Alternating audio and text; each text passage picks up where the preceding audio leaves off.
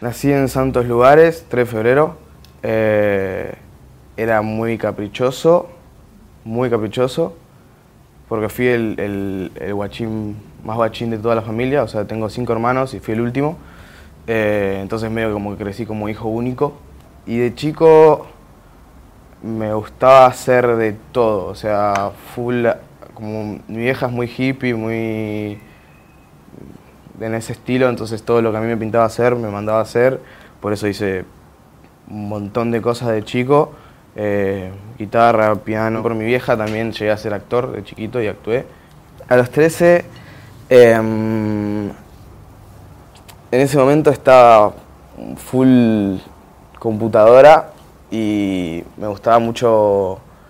antes, antes de que me empiece a gustar la música electrónica, me gustaba mucho el rap y a partir del rap encontré como a un productor que me gustaba mucho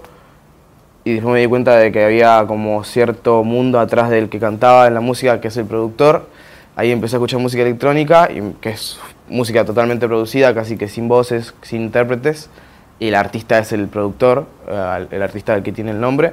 Em, de ahí conocí Daft Punk, conocí Skrillex, y ahí a los 13 años dije, quiero hacer esto, y me bajé en mi computadora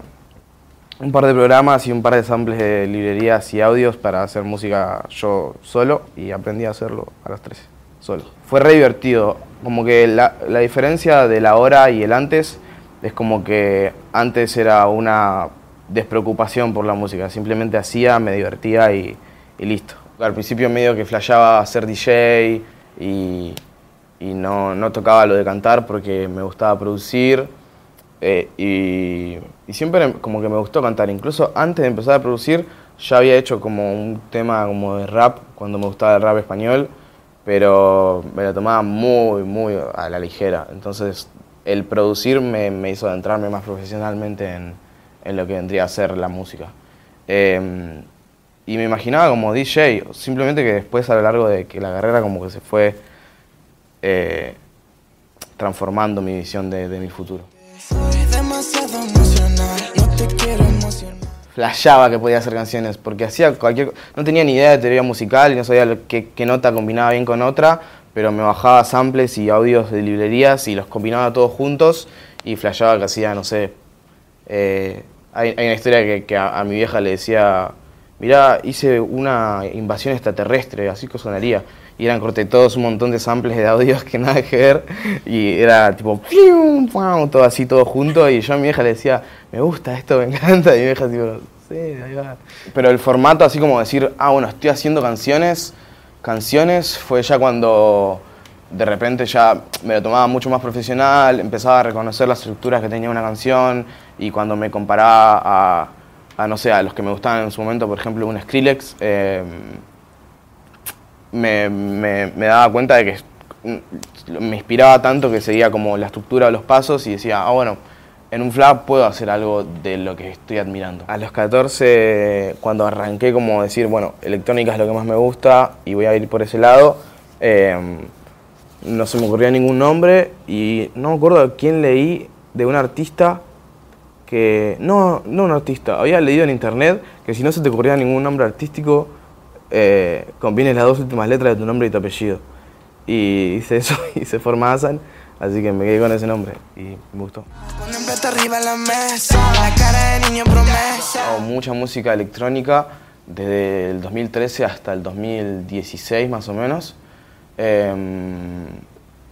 que dentro de todo me, construí una re carrera, o sea, hice unos repares de temas, conseguí, conseguí como mis pequeños sueños dentro del mundo de la electrónica, que había muchos, en la electrónica hay muchas networks o canales que son como de música electrónica que te publican, que tienen muchos seguidores, y era como ah, apuntar para allá, o a una discográfica. Eh, ahí fue donde habré conocido mi primer contrato discográfico, no, no de contrato discográfico, sino contrato de, un lanzamiento propio. Eh, después de eso, medio como que me, lleno y me, siento ya satisfecho con, con lo que hice Em, de hecho, creo que mi, punto, mi mayor punto más alto fue cuando logró meter uno de mis temas en la discográfica de uno de mis artistas favoritos, Entonces ahí como que dije, bueno, llegué a un punto que está repiola, pero tengo un mental breakdown, una crisis así mental y me empezó a dejar de gustar la electrónica y no me, no me cabía un carajo, porque de repente era, toda la música electrónica era muy encasillada, es decir, cuando vos haces un tema de cierto género, tienes que, tenés que hacer esto, tenés que llevarlo por acá, y si te equivocas en esto, o si lo haces diferente a otro, de repente ya no sos más parte de ese género, y no estás siguiendo las reglas, y que la ecualización tiene que estar en este, tiene que hacerse así, y la mezcla de esta, de esta manera. Y dije, medio que esto no soy yo, ahí fue cuando creé, o me empecé a formar la idea de alma mater, que es como mi lema de vida, eh, que significa que el alma es lo que importa, y dije, tengo que seguir mi instinto y mi alma, por así decirlo, y, no, y dejar de hacer música por seguir los parámetros de cierto género o de cierta cosa que estoy haciendo. Entonces de repente dije, bueno, tengo que hacer lo que siento, porque si no soy honesto y real en lo que hago, nunca va a estar piola y nunca va a resonar de una manera piola a la gente que lo escuche, por más que escuches electrónica o lo que sea, eh, me parece que la honestidad es como la base de cualquier arte, eh, siempre y cuando sea parte del artista. Y ahí formé como esa, esa mentalidad, tuve esa crisis mental, hice como mi último tema de electrónica en el que usé por primera vez mi voz en un tema. Eh, y después de eso arranqué a hacer temas solo en mi casa, cantados por mí, y empecé a hacer rap, trap. Eh, al principio arranqué en español, después hice un par de temas en inglés, después volví al español porque sentía que era lo que más me, lo que más identificaba conmigo. Después de eso, en 2016-17, eh, aparece en mi vida Moda Records, que era... Bueno, no, en realidad no aparece en mi vida. Antes ya estaba Moda Records. Moda Records era eh, una discográfica de electrónica eh, en la que yo formaba parte y de la que me separé a la mierda porque justamente por esto de los parámetros y de que la música comercial y de que no, no si haces esto no, no está bueno, tan bueno y qué sé yo, me alejé de, toda esa movida. Em, pero el tema es que la discográfica esta se transforma en una discográfica de, música urbana, o sea, trap y rap y esas cosas. Y em, en la discográfica estaban amigos míos productores, que, de los que me alejé porque yo estaba como en la mía. Y cuando me di cuenta de que estaban como en una medio parecida a la que yo estaba haciendo en ese momento, em, como que vuelvo a adentrarme ahí y ahí es donde conozco a todos los pibes que hoy en día son mis hermanos que no sé, a Arce, eh, Duco, a Casu también la conocí ahí, ahí estaban en su momento eh, Eco también, Easy. Eh, ahí produzco a casi todos al principio, pero eh, ahí arranqué a producir como donde arranqué la producción, dediqué como todo un año a producción de otras personas. El click de hoy en día fue cuando produje uno de los temas de los pibes y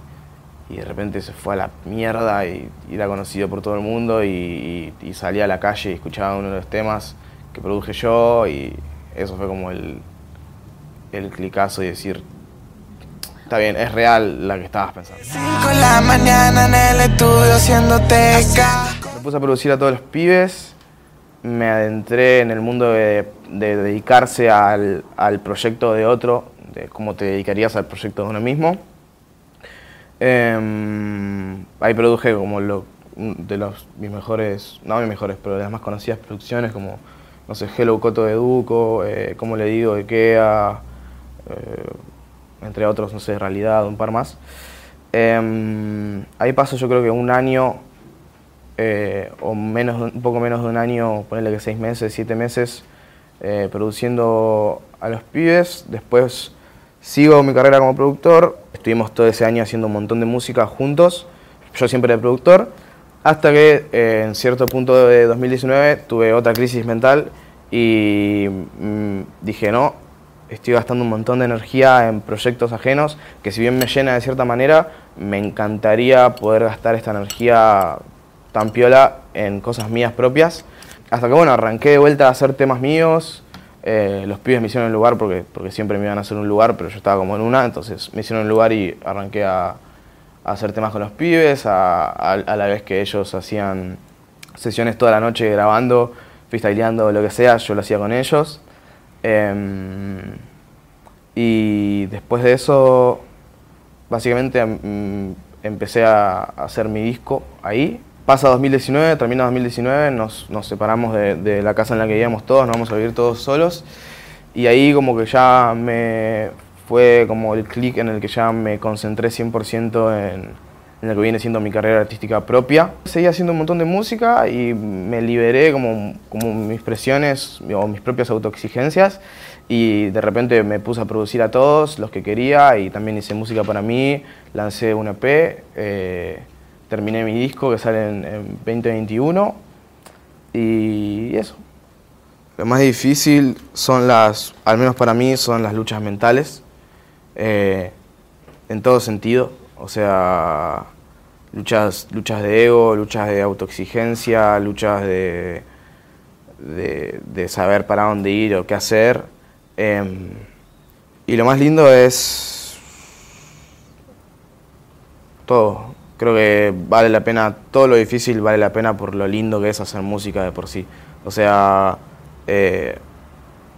dejar tu alma en, en, un proyecto artístico, sea cual sea, que en este caso es la música, es lo que más disfruto, es lo más lindo de eso. O sea, simplemente el todo de la música me parece algo hermoso. Si me imagino futuro, mi futuro es el número uno del mundo.